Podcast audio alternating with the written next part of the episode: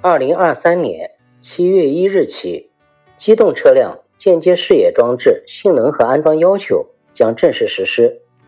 这一新国标增加了摄像机监视器系统及 CMS。CMS 就是电子后视镜，这意味着汽车即将可以配备电子后视镜，来替代传统的光学后视镜。电子后视镜是什么呢？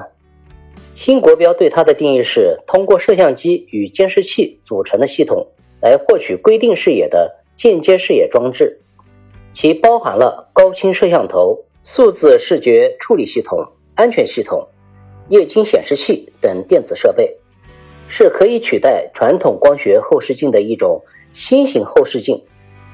七月一日新国标落地后，只使用电子后视镜的汽车便可以上路了。电子后视镜有哪些优点呢？有更广阔的视野。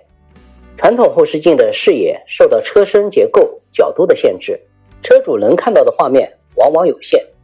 而电子后视镜一般都设计有主镜头与广角镜头，通过显示屏显示图像，可以提供更广阔的视野，消除盲区，帮助驾驶者更好地了解周围的环境，减少事故的发生。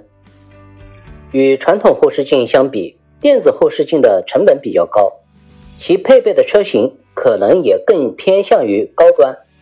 且电子后视镜一旦损坏，维修花费的时间与金钱成本都要大于光学后视镜。